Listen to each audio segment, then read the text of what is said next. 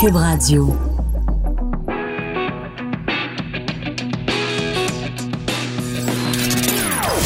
Des opinions bien à elle. Sophie Durocher. Son franc-parler ne laisse personne indifférent. On n'est pas obligé d'être d'accord. Bonjour tout le monde, c'est Sophie Durocher en ce splendide mardi 7 mai 2019. Écoutez, le titre de l'émission, c'est On n'est pas obligé d'être d'accord. Et à cette émission, on aime bien collectivement avoir des débats, des débats des fois sur des choses très graves, des débats de société, des choses de fond, vraiment des questions euh, essentielles.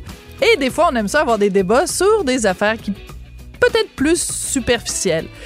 Puis des fois, il y a des débats que je vois passer, par exemple, sur les médias sociaux, et je me dis, je ne peux pas croire qu'on est en train de débattre de ça.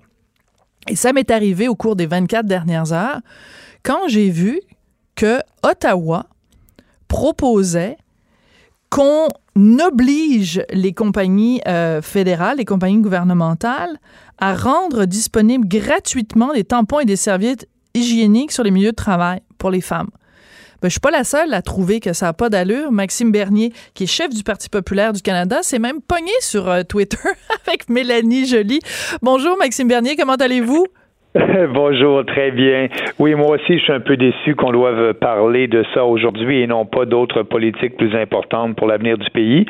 Mais euh, on est à six mois des élections et le Parti libéral cherche à avoir l'appui des femmes et euh, bon, ils ont déposé un projet de politique, comme vous venez de le dire, pour rendre gratuits les tampons, euh, premièrement pour les employés fédéraux et aussi bien pour les compagnies qui sont sous la juridiction du fédéral, les obliger à rendre ça gratuit pour les femmes.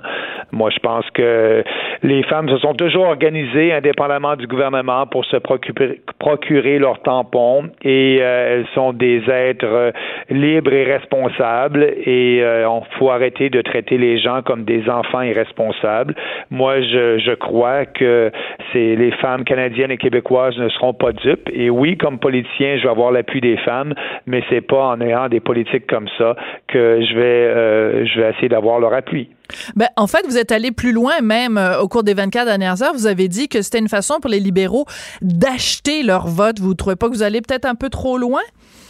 Ben non, absolument pas. Euh, acheter, c'est une façon très concrète. Les employés de l'État, donc les, les employés du mm. gouvernement, euh, vont avoir accès, à les femmes, à des tampons gratuits. Donc, c'est nous, les payeurs de taxes, qui allons payer pour ça. Euh, pour les employés fédéraux, et, mais je suis d'accord avec vous, pas pour les entreprises privées. On va forcer les entreprises privées à, à avoir des tampons disponibles. Et on dit que c'est une nécessité, mais moi, je dis oui, c'est une nécessité, mais il y a bien, bien d'autres choses qui sont nécessaires. Ben euh, la nourriture, c'est nécessaire. Est-ce qu'on va, est-ce qu'on va payer les lunchs des employés de l'État parce qu'ils oublient leur lunch le midi ou quoi que ce soit? le plus important, c'est que c'est disponible actuellement. Vous allez dans une salle de bain des femmes, vous payez 25 sous. Si vous avez oublié votre tampon, c'est disponible et c'est là.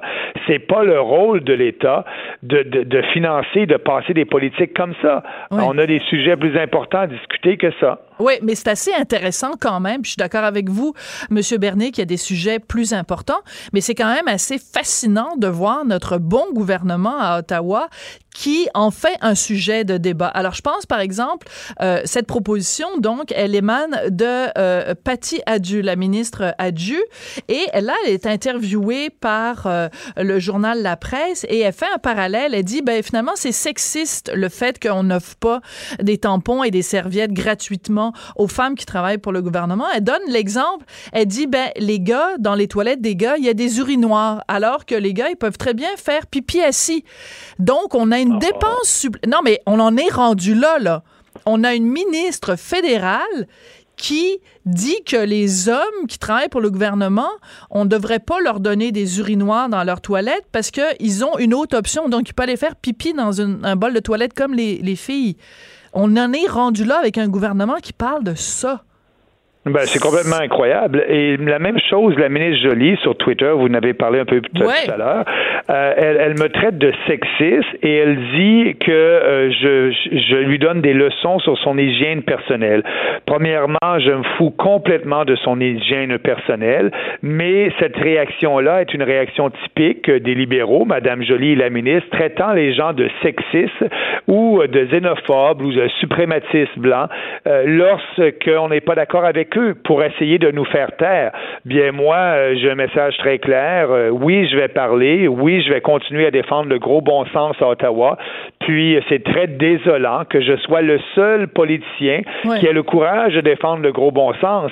Et les autres, bien, on est tous dans, on est dans l'ère de la rectitude politique et ont peur de se faire traiter de noms comme sexiste, comme la ministre Jolie le fait à mon endroit, au lieu de défendre le gros bon sens. Et je pense qu'il y a une limite là. Euh, et euh, et, on a dépassé les bornes avec ce genre de, réglementation-là qu'on veut imposer. Oui, alors je veux juste citer exactement ce qu'a écrit Mélanie Joly, parce que moi aussi, ça m'a fait légèrement sursauter. Elle s'adresse à vous, elle dit, Maxime Bernier, vos commentaires sont sexistes. En tant que femme responsable, je n'ai pas de conseils, encore moins de leçons à recevoir sur l'hygiène personnelle de votre part. Les produits menstruels sont une nécessité pour 50% de la population et non une question politique. Mais elle est elle-même en train de se contredire, Madame Joly, parce qu'elle dit ça n'est pas une question politique, mais le gouvernement libéral en fait une question politique puisqu'ils en font une promesse en disant nous euh, on va on va rendre ça gratuit pour les employés du gouvernement. Donc elle, dit une chose et son contraire dans le même tweet finalement? Ben c'est pas la première fois qu'elle euh, qu'elle dit des choses et, son contraire. Rappelez-vous le débat lorsqu'elle était ministre euh, ah, du patrimoine canadien. Euh, ça, oui, effectivement. Mais là, ben, moi, moi, premièrement, euh, j'ai donné de leçons à personne. Je parle, je, je suis très désolé de devoir parler d'un projet de règlement comme ça parce que je suis le seul qui parle d'immigration, de réforme en immigration. Les autres partis politiques ne veulent pas en parler. C'est toujours plus, plus d'immigrants. Je suis le seul qui parle de la péréquation. Je suis le seul qui parle de baisser les taxes et les impôts de façon draconienne euh, mais là, on, nous amène sur ce terrain-là et ils font de la politique justement à six mois des élections pour être certain d'avoir le vote des femmes. Moi, je veux l'avoir, le vote des femmes. Je suis un politicien, mais je pense bien qu'on va l'avoir en ayant des politiques qui sont s'appliquent à tout le monde, à l'ensemble des Canadiens et non pas euh, cibler une, une partie de la population. C'est ce que font les conservateurs, c'est ce que font les libéraux en essayant de plaire à des groupes de pression pour avoir leur vote. Moi, j'aime mieux essayer de plaire à l'ensemble de la population et avoir des politiques qui s'appliquent à l'ensemble de la population et de, d'avoir leur vote par, par leur intelligence et non pas par leurs émotions. Oui. Puis c'est ce que j'ai de la difficulté à comprendre dans, ce dossier-là, Monsieur Bernier, puis vous pouvez peut-être m'éclairer là-dessus, c'est que c'est pas comme si au sein de la population, les femmes canadiennes euh, en faisaient leur priorité en disant mon Dieu, c'est absolument terrible dans le monde dans lequel on vit, on a de la difficulté à joindre les deux bouts, puis on a de la misère à, s'acheter des tampons puis des serviettes, puis il faut que le, le, bon gouvernement, le bon gouvernement euh, euh, vienne en aide puis rende ça gratuit. Là, moi, je à moins qu'il y ait des groupuscules féministes qui représentent peut-être 0,01 de la population qui en font leur cheval de bataille. Mais il me semble que pour les femmes canadiennes, il y a pas mal plus de dossiers, l'équité salariale, la charge mentale, toutes sortes d'autres dossiers qui sont plus importants pour les femmes canadiennes que de se faire payer des tampons. Absolument. Et dans un de mes premiers tweets, euh, j'avais dit euh, ah, ah, on essaye de, de régler euh, le gros problème du 21e siècle. C'est un débat important. Il faut absolument avoir un débat comme ça. L'État doit s'en mêler. Donc, je disais ça un peu à la blague parce qu'effectivement, ce n'est pas un débat, mais on sent, on, on sent qu'on veut attirer l'attention et essayer d'avoir le vote des femmes. Mais c'est, c'est pas un problème. Les femmes sont responsables et, et si une dame oublie ses tampons, elle est au travail, elle peut aller à la toilette normalement et avec 25 cents, elle va avoir accès à un tampon. Elle peut demander à une de ses collègues. Elle peut aller euh, sur l'heure du dîner à l'épicerie ou à la pharmacie s'acheter des tampons. C'est pas, c'est pas un problème canadien ou qu'on doit régler là parce que bon, on en parle depuis des mois dans les journaux et puis ça devient un, élément important de, de, la, politique canadienne. Absolument pas. Et donc, ça, ça nous démontre là, le but ultime de ça, bien, c'est très clair, c'est très transparent, c'est euh, plaire à une clientèle spécifique pour avoir leur vote. Oui. Alors, je veux juste vous soumettre parce que je trouve ça absolument, je trouve tout ce dossier-là vraiment très, très drôle. Et je pense que la seule façon de parler de ce dossier-là, c'est en en riant parce que, je veux dire, sinon, si on le prend au pied de la lettre, là, on, va tous devenir euh, complètement cinglés. Alors, je reviens toujours avec une citation de, de Patty Adjou. Elle dit, ben écoutez, il y a peut-être des gars qui sont pas capables de comprendre euh, ce dossier-là parce que, bon, ils ont pas leurs règles, donc ils peuvent pas comprendre. Fait qu'elle dit, je, je, vous propose un exemple, les gars, pour que vous compreniez bien la situation que vivent les femmes. Alors, elle dit, je leur soumets le scénario où ils sont au travail, le papier de toilette est pas fourni.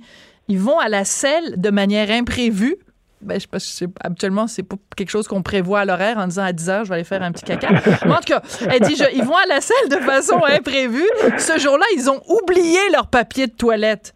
Ils doivent donc quitter leur cabine, aller quémander du papier de toilette, tenter d'en trouver quelque part ou devoir quitter le travail sans s'être essuyé le derrière. Je leur demande comment ils se sentiraient par rapport à cela. Je vous rappelle, chers auditeurs et auditrices, qu'on parle d'ici d'une ministre c'est une ministre qui se met à parler de caca et d'avoir du, du cacao derrière. Et, ces gens-là se préoccupent de ça, mais c'est hallucinant. On a l'impression qu'on est dans un sketch de RBO. Ben, absolument, absolument. Écoutez, il n'y a pas de, de, loi qui force les entreprises, toutes les entreprises au Canada, à avoir du papier de toilette dans leurs toilettes. Mais le gros bon sens fait en sorte que les entreprises offrent le papier de toilette dans leurs toilettes. L'État n'a pas, pas, eu besoin de réglementer ça. Euh, c'est complètement ridicule ce débat-là. Et, et, et je, je, vous venez de la citer là, euh, ça n'a pas de bon sens. Euh, ça n'a pas de bon sens c'est ridicule, comme je l'ai dit. Passons aux choses sérieuses. Mais, mais moi, ce qui m'inquiète dans tout ça, c'est le tout débat de la rectitude politique au Canada. On n'est pas capable de, de, de, critiquer ça sans se faire traiter de nom, de sexiste. Elle le dit la ministre, etc. Et moi, j'en ai marre. Je l'ai dit au mois d'août dernier. C'est la fin de la rectitude politique pour le Parti populaire et Maxime Bernier. On va dire les vraies choses, le gros bon sens, que vous aimez ou que vous aimez pas ça. Ceux qui aiment pas ça, bien, je vais faire le débat avec vous. Ceux qui sont contre moi, je vais faire le débat avec vous. Mais il faut débattre. Mais nos opposants nous traitent de non pour pour nous faire taire et nous empêcher de débattre. Dans une démocratie, le débat est important. Et pour nous, c'est terminé. Mais c'est décevant que mes anciens collègues conservateurs embarquent là-dedans. Le NPD, le Parti vert, le Bloc québécois, tout le monde.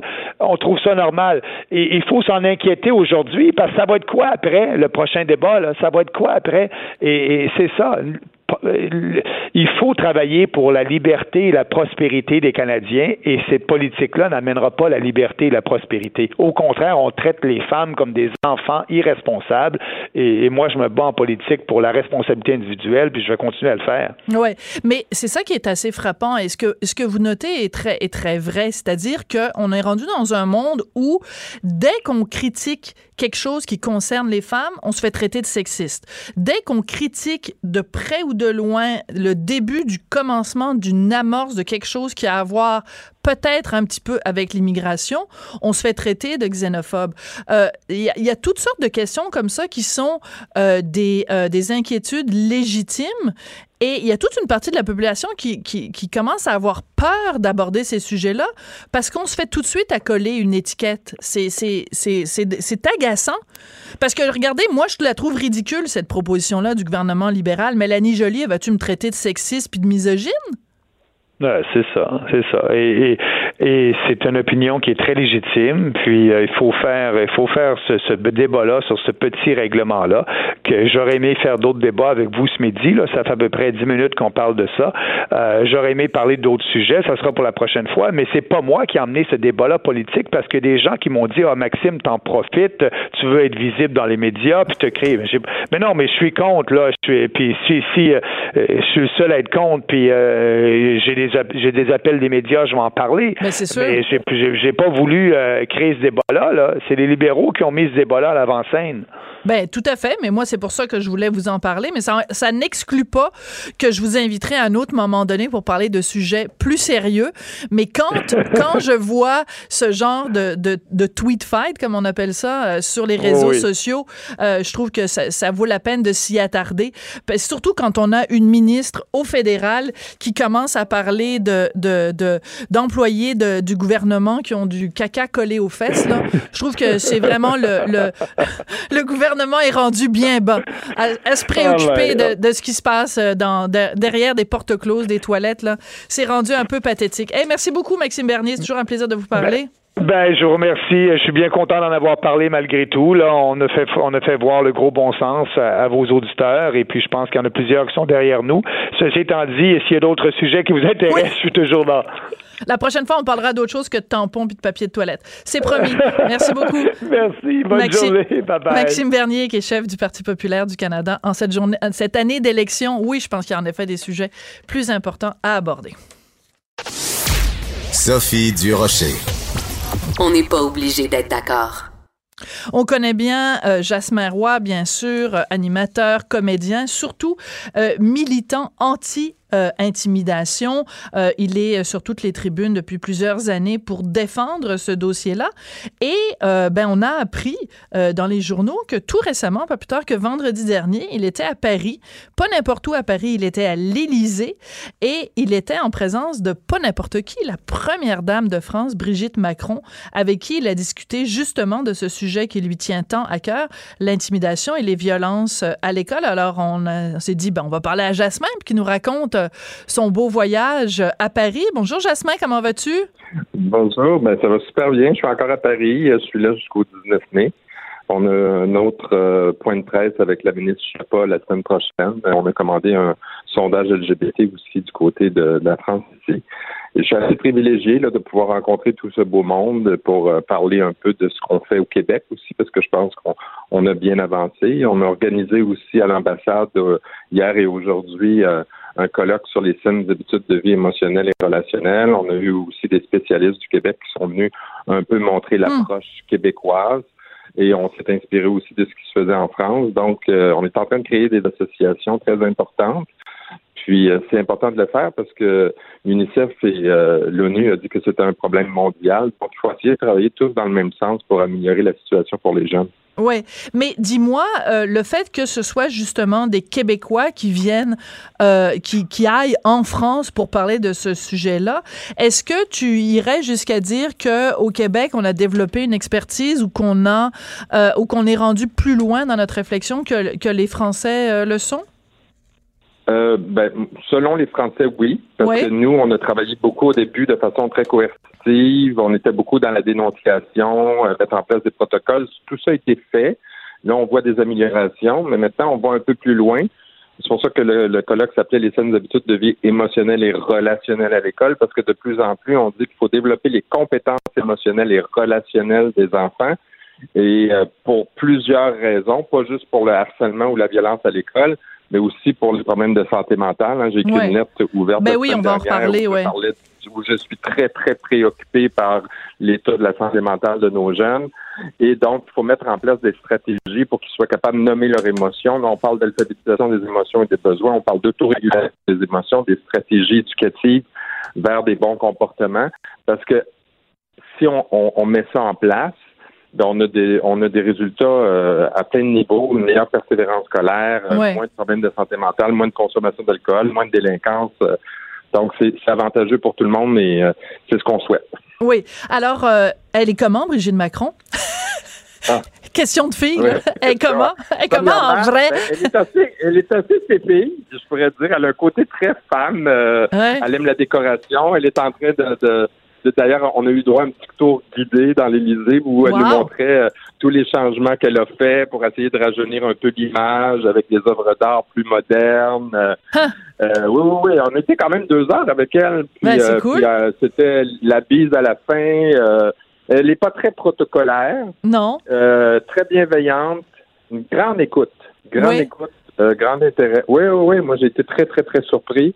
Puis elle nous a dit vraiment qu'elle voulait vraiment travailler de plus en plus en collaboration aussi avec les autres pays, pas nécessairement pour copier, mais pour s'inspirer, puis comment on peut travailler ensemble. Ça a été vraiment très enrichissant comme rencontre. Honnêtement, euh, on gagnerait à l'avoir plus souvent, je crois. Oui. Euh, C'est-tu beau, l'Élysée, les changements qu'elle a fait? Là, tu dis des œuvres d'art plus ah, modernes euh, au mur. Parce que François Hollande, ça devait être un peu ronron, là, alors qu'on imagine quand ah, même que. Je pas vu avant. ah non. Elle a du goût. Elle, a, du goût? De goût et, non, non, mais même les tapis, elle a fait faire des tapis, c'est des œuvres d'art, inspirées d'œuvres d'art.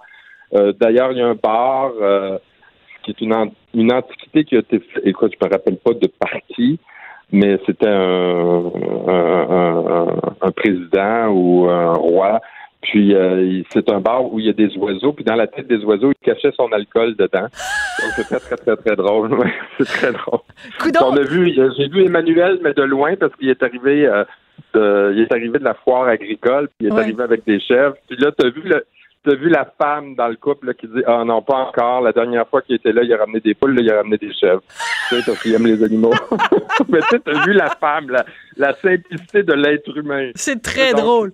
Mais tu te rends compte que tu vas pouvoir euh, raconter ça euh, euh, à, des, des, futures générations de, de, petits rois, ROY, de leur dire écoute, la fois où la fois où Papy est allé à l'Élysée puis qu'il a vu le président de la République française arriver avec une chèvre pendant que moi j'admirais les tapis avec Brigitte. avec Brigitte, deux chèvres, toi. OK, c'est très drôle. Il ne faut pas banaliser parce qu'on a quand même parlé très sérieusement. Ben non, je le sais, mais Jasmin, tu me connais, là. Tout ce côté... Oui, oui, oui. quand même, là. Mais tu sais, c'est tout ce côté humain qu'on qu'on croirait pas quand tu arrives à l'Élysée parce que c'est assez officiel. Hein, tu as quelqu'un qui vient ouvrir ta porte de voiture, euh, il t'escorte. Euh, euh, c'est très, très, très officiel. On est bien reçu. Puis, non, c'était une expérience à vivre. Puis j'espère en revivre d'autres. Puis j'espère qu'on va aller plus loin parce que j'ai senti une très bonne écoute. Une très bonne écoute. Euh, Est-ce que tu dirais, par exemple, euh, on se rappelle que quand, par exemple, Michelle Obama, donc la première dame des États-Unis, quand elle était euh, à la Maison Blanche, elle avait fait de l'alimentation et de la et de la santé générale des Américains et en particulier des enfants. Elle en avait fait son cheval de bataille. Dirais-tu que pour Brigitte Macron, justement, la santé mentale des enfants, des, des est-ce que c'est aussi de la même façon un cheval de bataille pour elle? Oui, mais d'ailleurs, elle s'est positionnée publiquement avec le chanteur Mika ici. Elle a fait euh, euh, publiquement, ils ont fait une capsule vidéo ensemble pour dénoncer la violence à l'école. Je ne savais pas. Sont, oui, oui, sont très préoccupés hmm. donc euh, par la santé mentale. Puis c'est la même chose chez nous, on doit l'être. Oui. Et c'est ce qui a été très drôle, une autre anecdote vite fait. Ok, vas-y.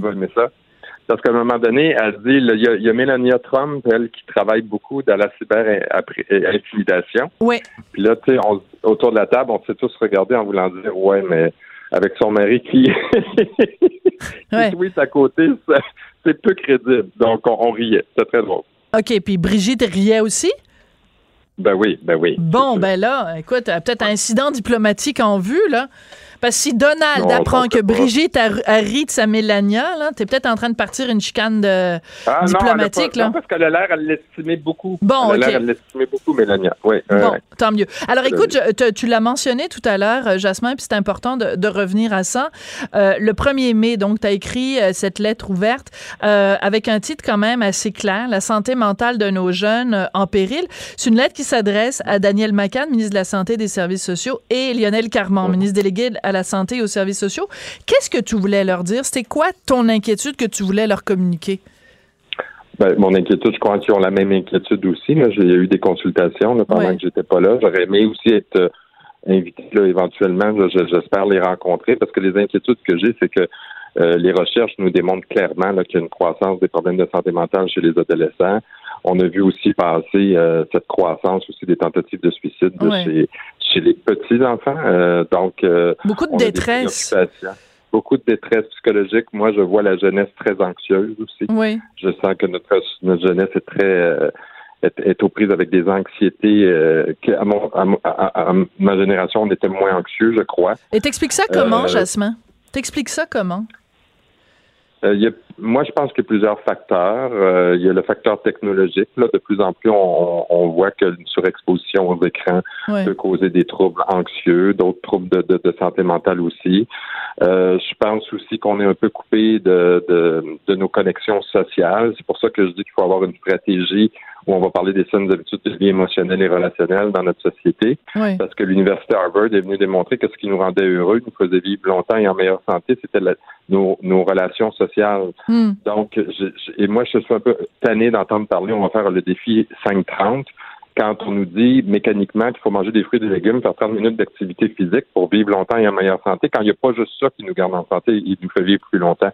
Donc, il faut avoir maintenant des stratégies et ça fait partie de la mission socialisé de l'école québécoise. On l'oublie tout le temps. Là, on est tout le temps dans l'instruire. Euh, euh, oui, il faut instruire. Il faut que les jeunes apprennent, mais il faut qu'ils apprennent qu'ils se sentent heureux. Il faut qu'ils soient bien émotivement. Donc, maintenant, on parle de plus en plus des apprentissages sociaux et, émotionnels à l'école. Donc, moi, ce que je veux, c'est qu'on s'investisse dans la mission socialisée, parce que si on fait ça, les jeunes vont être meilleurs à l'école, ils vont rester à l'école plus longtemps, puis, ben, je t'ai parlé des avantages plus tôt, mais il y a plein, plein, plein d'avantages à faire ça. Oui. Euh, une des choses dont, dont, dont tu parlais euh, aussi, c'était euh, l'alimentation. Attends, il faut juste que je retrouve euh, le passage euh, où tu parles de ça.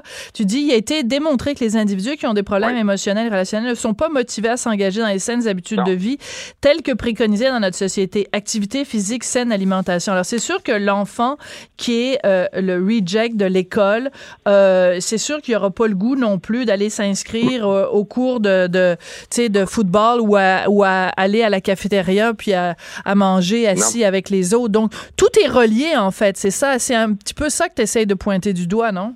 Oui, puis aussi, arrêtons de dire mécaniquement aux gens. Parce que là, là, il y a une chose qu'il faut se dire. Hein, parce que moi, je vois bien des gens vouloir s'investir dans les activités physiques. On a dépensé des millions en activités physiques, des millions en prévention pour la saine alimentation.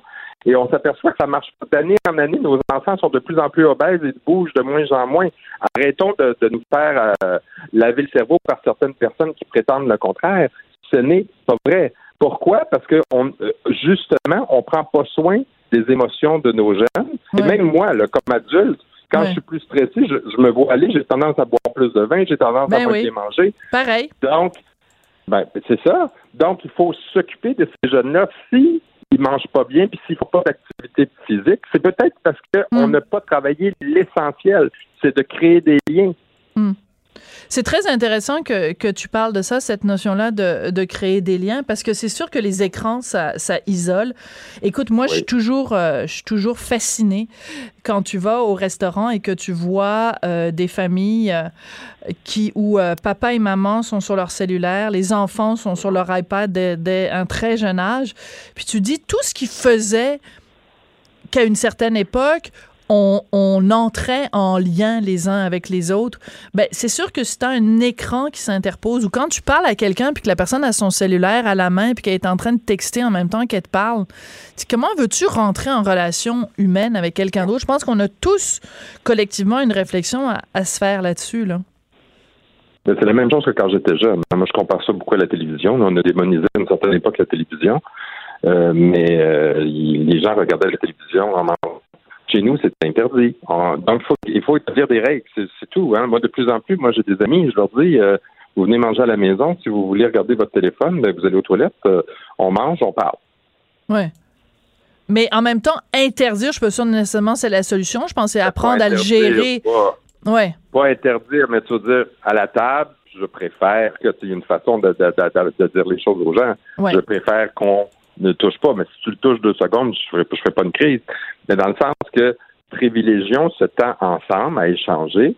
Puis, éventuellement, si on sent qu'il y a une urgence, on peut aussi se retirer, aller, aller traiter l'urgence ou regarder rapidement euh, quelques, minutes le téléphone.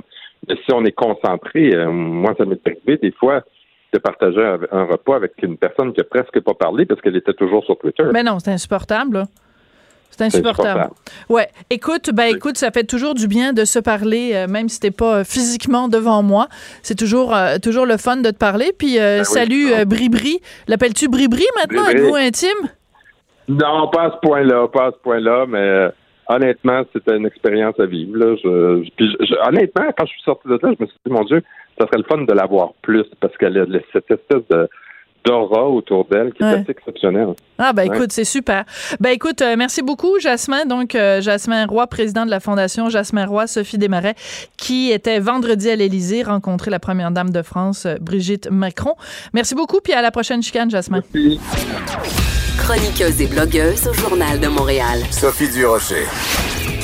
On n'est pas obligé d'être d'accord. C'est toujours intéressant d'aller voir ailleurs ce qui se fait en télé. Des fois, quand on se compare, on se désole. Quand on se regarde, on se désole. Quand on se compare, on se console. Des fois, il y a des concepts d'émissions québécoises. Je me dis, hey boy, qu'est-ce que c'est ça? Puis là, tu vas voir à l'étranger, puis tu te dis, mon Dieu, finalement, c'est pas si mal que ça. Tu sais, moi, personnellement, barmaids, là, suivre des barmaids, je voyais pas l'intérêt, là. Ça n'a pas été repris à l'étranger, ça, d'ailleurs. Non, bonjour. Marc-André Lemieux du Journal de Montréal.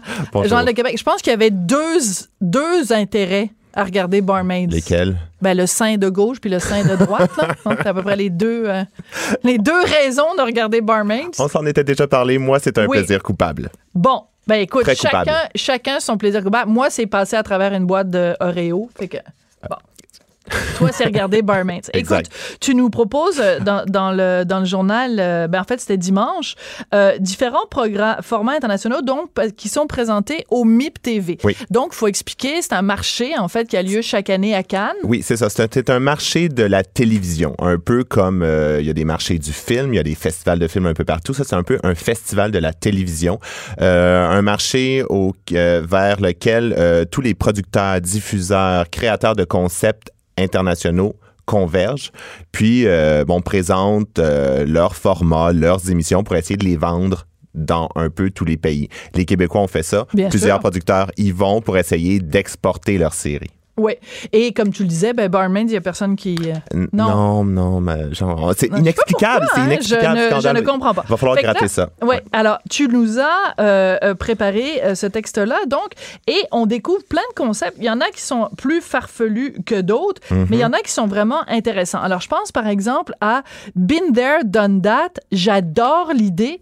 Ben, explique c'est quoi le concept parce que vraiment, j'adore cette idée-là. Puis j'aimerais qu'il y ait une, une station québécoise qui l'adapte ici. E- e- Effectivement, parce qu'on on parle souvent qu'on voit trop de célébrités à la télé. C'est Oui, souvent ça le discours. On en voit trop, fois. exactement. Ouais. Mais là, on verrait des célébrités, mais on leur donnerait un rôle utile. C'est-à-dire que, on- comme on le sait, il y a plusieurs euh, célébrités, artistes qui sont passés euh, à travers des événements euh, qui n'ont pas eu une vie, euh, une vie facile, des fois un peu rock'n'roll. Ouais. euh, qui ont passé, qui ont souffert de, de dépendance alimentaire, euh, de, de- de discrimination, d'itinérance, etc. Et là, on les jumelle à des personnes qui, euh, des personnes, euh, monsieur, madame, tout le monde, qui vivent euh, ces situations-là, surtout des adolescents. D'où l'expression Been There, Done That. Exactement. c'est comme si tu disais, je suis passé par là moi aussi. C'est ça. Et là, les adolescents se confient à eux et ils vont jouer un espèce de rôle de mentor, euh, de grand frère, grande sœur avec ces adolescents-là. Mais ça, j'adore ça parce qu'en effet, tu le dis, euh, souvent à la télé québécoise, on dit, ben, on est tanné de voir des vedettes parce que, ben, tu sais, à un moment donné, quand ça fait 25 fois que, mettons, je sais pas, moi, Charles Lafortune raconte son gazon à- aux échangistes, euh, puis qu'il le raconte, puis bon, tu sais, même l'émission Bonsoir, bonsoir de, Phili- de Jean-Philippe Vautier, c'est aussi beaucoup de l'anecdotique, puis tout ça. Si ça débouche sur rien, c'est pas intéressant. Mais dans ce cas-là, en effet, que quelqu'un puisse profiter de l'expérience de quelqu'un de connu. Puis là, je pense, mettons, au Québec, si on faisait le concept, prends euh, quelqu'un comme Maxime Martin ou euh, Sylvain Marcel, tu vois, qui vient de publier son livre euh, Aidez-moi. Des gens qui ont traversé des épreuves, qui ont traversé des dépendances. J'imagine, mettons, un Sylvain Marcel qui s'assoit avec un kid de 15 ans qui est accro à je ne sais trop quoi.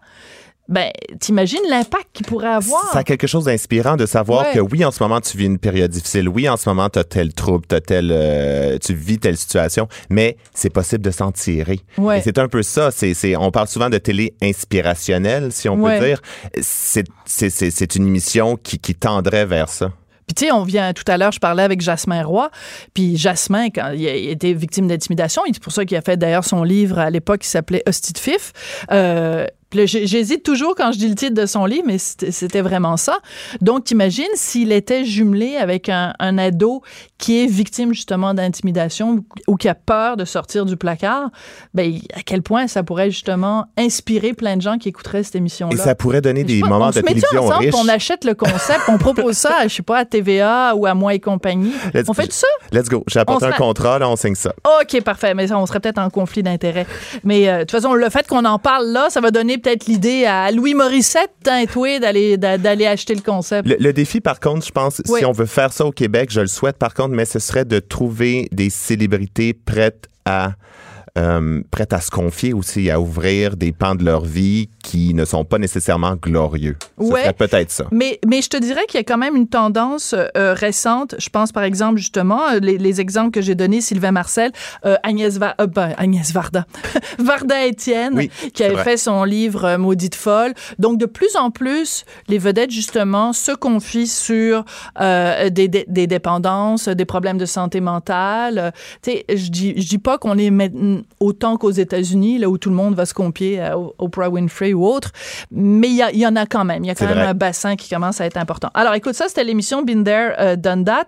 Euh, ça, je trouve ça vraiment euh, intéressant. L'autre qui est intéressant, c'est Naked Beach, Mhm. donc euh, la, la plage des tout nus. Mais il y avait déjà eu un truc québécois avec des, des, des, des gens, des gens tout nus, là. C'était Oui, quoi, oui, là? c'était un, ah, Oh une émission qui, qui était diffusée à V. Oui, c'est une émission de rencontre. oui, une émission de rencontre. Célibataire et nu. Tu vois, Hugo. Ah non, c'est euh, c'est Joanie qui s'en est souvenu. Joanie qui fait la mise en ordre. Certains écoutent Barmaids, d'autres écoutent Célibataire et nu. Mais moi, j'avais écouté Célibataire et nu, puis j'avais pris la défense de cette émission-là parce que je trouvais, au contraire, que c'était justement très, très, très intéressant parce que on allait au-delà de tous les. C'était des gens qui étaient vraiment bien dans leur peau. Oui. Tu sais, se montrer tout nu à la télé, là. Ça prend quelqu'un qui est bien dans sa peau, puis il y avait une, réelle diversité corporelle. Tu sais, c'était pas toutes des grandes minces avec des gros nichons. Euh, c'était pas comme barmaids tout nu. Ben, tu sais, il y avait des gens vraiment de tous les formats. Mais moi, j'avais bien aimé Célibataire et nu. J'avais regardé le premier épisode, là, mais. Puis Naked Beach, c'est un peu ça. C'est euh, des participants qui sont euh, mal à l'aise avec leur corps, qui vont rencontrer trois personnes, trois personnes diversité corporelle, des gros, des petits, des minces, des grands, euh, qui passent l'émission nue. Ok, c'est confrontant, mais des fois il faut aller à l'extrême peut-être Ouais. pour aller euh, pour aller trouver un juste milieu. Et en côtoyant ces, ces personnes le temps d'une fin de semaine, un peu comme une thérapie, mais là on voit que c'est possible d'accepter ces différences. C'est possible de bien vivre avec Ouais. avec le corps qu'on a, peu importe sa, sa, sa forme. OK, j'ai un concept, OK? On se parle, Marc-André. On appelle tout de suite Jean-Philippe Dion, puis on lui propose de faire la vraie nature tout nu. non, mais tu sais, Jean-Philippe tout nu, c'est trois invités tout nus. Tu sais, ce serait comme la vraie, vraie nature, là. Non? Tout le monde tout nu dans le lac devant son chalet. C'est excellent. Il faudrait juste trouver un diffuseur qui serait prêt à. Voilà. Oui, Ouais, c'est ça, c'est autre chose. Qui serait prêt à se mettre à nu. Écoute, euh, donc Oui. ça, c'est Naked Beach. Ça aussi, je trouve que c'est, euh, ça peut faire œuvre utile, comme tu le dis euh, dans ton texte. Euh, le. ouais, attends, lequel autre est intéressant? Ouais, bon, OK. District Z, là, vraiment, on a-tu vraiment besoin de ça? Marc-André, sérieusement. Non, effectivement, on n'a pas besoin de ça, mais en ce moment, les émissions de zombies, euh, que ce soit Game of Thrones, que ce soit euh, The Walking Dead, fonctionnent, cartonnent vraiment. Les émissions de quoi? fiction. C'est quoi District Z? District Z, c'est un, un jeu. Euh, on met des, des participants dans une situation où c'est la fin du monde, ils sont attaqués par des zombies, il faut qu'ils s'échappent. C'est vraiment ça. Mais, mais ça fonctionne Attends, en, ça fonctionne en fiction. réveiller. Pourquoi ça Ouais. fonctionnerait pas euh, en quiz en quiz télé? Ça peut être très, très kitsch, mais c'est bien réalisé, pourquoi pas? Ça, ça, ça, ça fonctionne vraiment dans les séries de fiction. Les gens, les gens en mangent des zombies en ce moment à la télé. Oh, tara, tara, tam, tam. Viens-tu vraiment de faire cette blague-là? Je voulais rivaliser avec ton, euh, Avec ton- mon ton endormissement. euh, mettre à nu. Là. Ah ouais, ok, c'est ça. T'essayes de, de surpasser la- Ouais, la- ouais. l'animatrice. C'est bon, c'est bon, c'est bon. Écoute, euh, moi personnellement, les zombies, c'est une, une fascination que je ne comprends pas. Je ne, je ne comprends pas la fascination qu'il y a en ce moment avec les zombies et euh, l'idée d'avoir ces concurrents-là, la- l'affaire de, de fuir les zombies, Je trouve que c'est tellement le potentiel de quétainitude ou de, ou de niaisetage est tellement élevé que je, je m'attendrais au pire, vraiment. Effectivement, parce qu'on on le sait bien qu'ils ne seront pas mangés par les zombies Non, euh, hein? à, la- à la fin de l'heure. Ça, c'est sûr, c'est évident. Moi, je propose, tu sais, c'est te- tellement populaire euh, malgré tout, les, les émissions de télé à pu finir. Imagine les zombies, un mélange entre les chefs et les zombies. On a un autre concept? On a un, un- un autre concept. les chefs cannibales, je sais pas, en tout cas, regarde, on c'est Ça existe sûrement quelque part. Ça- ben, au Japon, peut-être, qui sait? Euh, et l'autre affaire, ça, je trouve ça très intéressant, euh, Dating Detectives. Alors, le titre le dit, hein, des détectives euh, qui, qui s'occupent de rencontres amoureuses. Alors, c'est plus précisément, c'est quoi? Plus précisément, justement, c'est, ce sont des détectives professionnels qui utilisent des techniques, euh, des techniques professionnelles pour euh, trouver ton âme sœur. On s'entend, supposons que tu vas dans une, euh, on, va dans une émission, une télé-réalité amoureuse, c'est, euh, bon, moi j'aime les sushis, euh, toi t'aimes, t'aimes le steak, bon, ça sera pas vraiment compatible, ou euh, moi, moi Ouais. j'aime passer des soirées au cinéma, toi aussi, ah ben là on a un match. C'est assez superficiel. Ouais. Là, on utilise vraiment des techniques d'investigation éprouvées, comme des méthodes de profilage psychologique, des techniques d'interrogation, la médecine légale. La médecine légale, je sais pas exactement Moi qu'est-ce qu'ils vont aller chercher là? là-dessus, Ouais. mais pour trouver un match. Et je trouve que c'est une bonne façon de réinventer la télé-réalité amoureuse qui a été, on s'entend, là, usée là, À, à la corde, Ouais, ouais. à la corde. Écoute, combien d'émissions il y a eu de, de, de ça, là? Puis décline de toutes sortes de façons, parce que est-ce que tu inclus dans les téléréalités amoureuses des trucs, évidemment, comme Occupation Double Oui, et coup tout de ça, là, ça foudre, aussi? euh, je veux dire, Ben oui. euh, oui, oui, no- nommons-les, là, c'est ça, c'est toute la, déclina- la déclinaison du, du même concept. Mais là, on va ailleurs, on va dans quelque chose de plus scientifique, de plus professionnel, pour voir si ça peut fonctionner. Ouais. Bon, ben écoute, euh, qui, qui pourrait animer ça ici au Québec, hein? une émission de dating avec des détectives privés, là, ça prendrait euh, quelqu'un qui... euh, ah, je le sais, le gars qui est un, des inspecteurs de District 31, là. Tu sais, un des policiers, un des, un, un des gars qui joue les policiers, là, je sais pas moi. Roy, un Ben. Gildor! Pourrait animer C'est vrai que ce serait très, très intéressant. que- Gildor Roy, on propose Dans- la candidature de Gildor Roy Dans pour son animer. costume de lieutenant. Ben oui, ben non, c'est sûr. Chiasson. Sergent Chiasson. Euh, bon, il nous en reste un dont on n'a pas encore euh, parlé. Tous les choix sont dans la nature. Euh, une émission euh, d'aventure. Et euh, le titre original anglais, c'est You versus Wild. versus Wild. OK. Ça, c'est vraiment plus complexe. Alors, explique-nous c'est quoi. C'est euh, c'est une émission de Netflix parce que c'est une émission qui ne pourrait pas passer à la télé conventionnelle. Je vais vous expliquer pourquoi. C'est une émission dont vous êtes le héros. OK. C'est-à-dire, euh, Bear Grylls, qui est un aventurier britannique, euh, s'aventure euh, bon dans des dans des paysages dangereux. Il va dans les montagnes en Suisse, il va dans la forêt amazonienne et des fois la, la caméra s'arrête et là il doit prendre une décision. Il fait de l'escalade. Il voit un puma qui l'attend en haut de la montagne. Est-ce que je continue à monter ou est-ce que je redescends? Et là, c'est nous. C'est le téléspectateur qui choisit en pesant sur le piton s'il doit monter ou s'il doit descendre. Donc, ça change vraiment le cours de son aventure. On s'entend, c'est plutôt destiné aux enfants, mais c'est Ok. vraiment, c'est vraiment quand même une façon ludique euh, de faire découvrir, euh, de faire découvrir des paysages et du territoire euh, aux téléspectateurs. Et quand tu as dit qu'ils allaient dans les endroits dangereux, tu as dit les montagnes en Suisse, les forêts amazoniennes. Moi, je pense qu'ils devraient à un moment donné s'en aller ici au coin de Sainte-Catherine et, euh, Peut-être la saison 2. et Berry. Continue jusqu'au coin de la rue ou L'animateur doit éviter les, ép- les, seringues remplies de. Vous pouvez pas savoir des fois quand on arrive euh, devant la station, on voit des affaires. Et boboy. Ramasser la seringue ou la laisser par terre? Et voilà, la question est lancée. À Oui. vous de décider. L'émission dont vous êtes le héros. Marc-André, c'est toujours un plaisir de te parler. Marc-André Lemieux, qui est donc euh, chroniqueur télé au Journal de Montréal, Journal de Québec. C'est un plaisir. À la prochaine. Et puis, euh, ben, écoute, c'est toujours le fun de voir ce qui se fait en télé ailleurs. Comme je disais, des fois on se désole, des fois on se console. On n'est pas obligé d'être d'accord. Joignez-vous à la discussion. Appelez ou textez 187 Cube Radio. 1877 827 2346. Le vérificateur général du Canada a publié un rapport, mais dévastateur sur la façon dont le Canada gère les demandes d'asile. Donc, des gens qui euh, clament, euh, veulent le statut de réfugié au Canada. Comment nous, comme pays, on gère ces demandes-là? Ben, très mal, nous dit le vérificateur général. Euh, on va en parler avec Stéphane Hadfield, qui est un avocat spécialisé euh, en immigration et qui est souvent, souvent interviewé euh, à Cube Radio. Bonjour, euh, Maître Hadfield, comment allez-vous?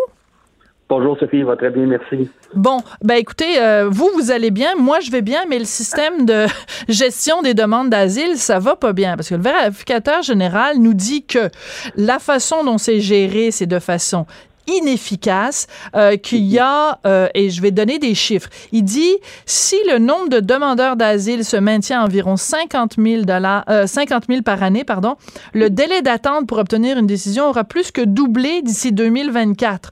En ce moment, c'est Oui. deux ans d'attente. D'ici 2024, si on ne rétablit pas le tir, ça va prendre cinq ans. Êtes-vous surpris de ce rapport du vérificateur général, Maître Enfield? Mais pas du tout. Hein. Vous savez qu'on a souvent discuté ensemble, je le mentionnais déjà Ouais. depuis, euh, depuis 2016-2017, le gouvernement tardait à investir euh, dans les ressources humaines, à investir dans les ressources matérielles, tant au ministère qu'au tribunal de l'immigration, ce qui fait que la situation d'aujourd'hui qui nous est divulguée par le vérificateur général, ben c'est des- un constat qu'on avait déjà fait les Ouais. avocats et les avocates dans le milieu. Alors, évidemment, le gouvernement a, a- posé certains gestes. On voit de, de- de nouveaux visages au niveau de la commission de l'immigration, on voit de, de nouveaux commissaires qui ont été embauchés. Je vois même d'anciens collègues, parce qu'à une époque, Ah oui? j'étais également commissaire, je vois d'anciens collègues qui, euh, qui reviennent pour des mandats de 90 jours, parce que bon, ce sont des gens qui étaient à la retraite et on les a sortis de la retraite, donc on leur donne des contrats de, de trois mois. Ils D'accord. ont le droit d'avoir deux, deux contrats par période d'année civile, donc par période de 12 mois. Ce qui fait que si je regarde un peu les délais de traitement pour euh, ma clientèle, ça tourne autour de 18 à 20 mois. Ceci dit, on est loin du deux mois réglementaire. Ben oui, c'est 60 jours. C'est important hein, de le mentionner, Maître Anfield, pour les gens, parce que vous, vous êtes un avocat spécialisé là-dedans. Mais pour monsieur, madame, tout le monde, juste rappeler, normalement, selon la loi, au Canada, quelqu'un qui fait une demande d'asile, normalement, nous, on s'engage comme pays, on devrait lui donner une réponse formelle en dedans de 60 jours. Mais là, quand vous me parlez de 18 à 24 mois, c'est, c'est, on est loin du compte, là.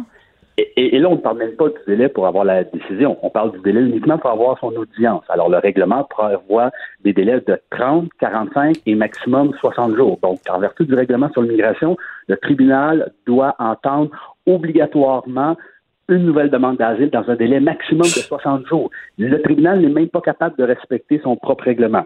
Par la suite, il faut ajouter à ces délais de traitement, le vérificateur général parle d'environ deux ans, mais les délais d'attente au niveau des appels. Ben oui. Une personne qui se voit refuser sa demande d'asile, évidemment, a un droit d'appel.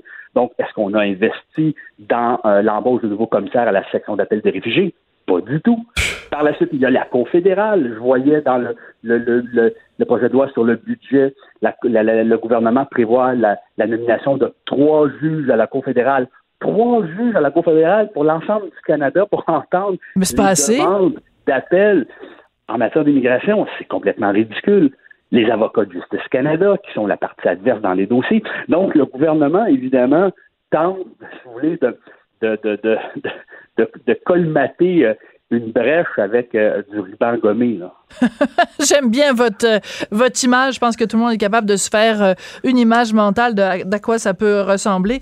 Euh, Oui. Écoutez, il y a, il y a un certain nombre de choses donc très inquiétantes dans le rapport du vérificateur général. Puis on s'entend, hein, Maître Enfield, il faut que ce soit clair pour tout le monde. On n'est pas ici en train de remettre en question la pertinence d'accueillir des réfugiés au Canada. Bien au contraire. Mais c'est qu'on ne peut pas, comme pays, faire des promesses comme, par exemple, Justin Trudeau l'a fait avec son fameux tweet là, où il disait ben, les portes sont ouvertes, venez-vous-en chez nous. On peut pas, d'un côté, faire ce genre de promesses-là et de l'autre côté, ne pas avoir sur place, sur le terrain, les ressources adéquates pour accueillir les réfugiés. Exactement, parce que c'est inhumain de faire patienter des gens pendant deux, trois, quatre ans et leur, finalement leur dire ben, désolé, vous devez quitter le Canada. Vous savez, les gens veulent avoir une décision. Voilà. Ils veulent avoir une décision dans un délai raisonnable. Évidemment, ils souhaitent que leur demande soit accueillie, mais ce qu'ils redoutent le plus, c'est de devoir patienter pendant plusieurs années sans être fixé sur leur sort et qu'en finalité, ben, on leur dit malheureusement, vous quittez. Alors c'est sûr que si on doit leur demander de quitter le Canada, je pense que humainement, ça doit se faire rapidement. Et un délai de 60 jours, bon, compte tenu du contexte actuel, c'est peut-être un peu court, mais si on est capable de ramener un délai raisonnable autour de six mois maximum, avec la décision, ben, je pense qu'on pourrait être en business. Oui, mais là, donc, le, le, la, la, sonnette d'alarme que tire le vérificateur général, c'est qu'il dit si on ne change pas la situation, d'ici 2024, le délai d'attente pourrait être de 5 ans. Donc ça, c'est totalement, totalement inacceptable. Écoutez, il y a d'autres points dans le rapport du vérificateur mm-hmm. général sur lesquels je veux vous entendre, Maître Anfield. Euh, écoutez, vous, vous travaillez là-dedans tous les jours, donc ce ne sera pas une surprise, mais moi, quand je lis ça, ça me fait dresser les cheveux sur la tête.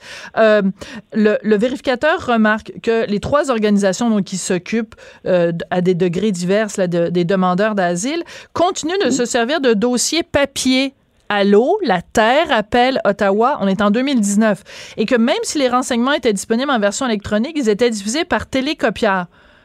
Mhm. OK. On, on, fonctionne par fax avec des dossiers papier. non. Effectivement. Et, et, et, ça doit être sur du 8,5, 11, paginé, numéroté, euh, de bonne qualité, lisible. Ah oui, oui, on est encore à l'ère de pierre. Là. Oui, oui, on sodomise les coléoptères, là, pour pas dire qu'on encule les mouches. Euh... Non, non, mais c'est parce que là, ça devient ridicule là, pendant ce temps-là. Et ce, qui est, ce qui est inquiétant aussi, c'est qu'il y a beaucoup de gens. Parce que L'idée là de faire euh, une demande d'asile, nous comme pays d'accueil, on veut mhm. accueillir des réfugiés qui sont de réels réfugiés, des gens qui ont des raisons légitimes de penser que s'ils retournent dans leur pays d'origine, ils vont être maltraités ou victimes de discrimination ou que leur sécurité est en danger. Mais ce qu'on apprend dans le rapport du vérificateur, c'est qu'il y a plusieurs demandes où il n'y a même pas eu de vérification de base qui a été faite. Par exemple, une vérification biométrique de l'identité ou des antécédents criminels. Donc, ça veut dire qu'il y a plein de gens qui passent à travers les mailles du filet. Et donc, euh, ben, c'est inquiétant quand même pour la sécurité au Canada, non? Ça, je vous avouerai que ça a été une surprise pour moi. Ah oui? ah bon? Oui, parce que euh, ce qu'on sait dans le milieu, c'est tous les dossiers qui se retrouvent devant un commissaire de la section de protection des réfugiés, donc le tribunal qui entend, qui est compétent pour entendre les demandes d'asile, tous ces dossiers-là doivent avoir subi une enquête de sécurité avant de se retrouver entre les mains du tribunal. Alors, il y a les empreintes digitales, prise de photos, on envoie ces informations-là dans les banques de données des différents partenaires du Canada. Bon, on n'a qu'à penser au FBI, mm-hmm. etc. Donc, c'est sûr que l'enquête de sécurité est faite. Là, ce qu'on apprend, c'est que finalement, ça n'est pas fait dans tous les cas. Ça me ramène à il y a quelques années, si on recule dans le temps, il y a environ un an et demi, deux ans, le gouvernement souhaitait justement qu'on ait de l'avant dans l'étude des demandes d'asile sans qu'il y ait cette fameuse enquête de sécurité. Ben voyons. évidemment, certains, oui, ben certains s'étaient levés en disant, ben non, on, doit avoir l'enquête de sécurité. Par la suite, on entend la personne. Est-ce que là, dans certains cas, on a omis euh, de faire cette enquête pour aller justement plus rapidement, plus vite? Vous savez, ils ont énormément de dossiers. Le gouvernement précédent a coupé dans les commissaires. Le gouvernement actuel a tardé à régler la situation qu'on pense qu'au sommet Roxham, hein, l'entente sur les tiers oui. encore aujourd'hui, on discute, on discute, on discute, mais on fait strictement rien pour corriger la situation. Alors, ce qui fait qu'il y a encore beaucoup de gens qui passent de façon irrégulière la frontière au lieu de se passer directement à un poste de contrôle. Alors, il y a des décisions qui devront être prises, il y a des gestes qui devront être posés si on veut ne pas se retrouver avec un nouveau rapport aussi dévastateur l'année prochaine. Oui, alors ben, le, le, mot est juste, hein, le rapport est vraiment dévastateur. Et c'est drôle parce que quand je lisais le rapport, euh, ben, enfin les résumés des rapports dans les médias, j'imaginais la réponse d'un Justin Trudeau si on lui disait ce genre de choses-là. On se ferait répondre comme la petite dame là, qui était qui était allé poser des questions à Justin Trudeau. Ah, ben au Canada, euh, tu sais, euh, si on se pose ce genre de questions-là, on se fait traiter de xénophobe puis d'être contre l'immigration. Alors que nous, ce qu'on veut, c'est que les bonnes personnes qui sont réellement des réfugiés soient accueillies au Canada, mais qui soient accueillies de la bonne façon. Maître Anfield, c'est toujours un plaisir de vous parler. Merci beaucoup. Au plaisir. Cube Radio.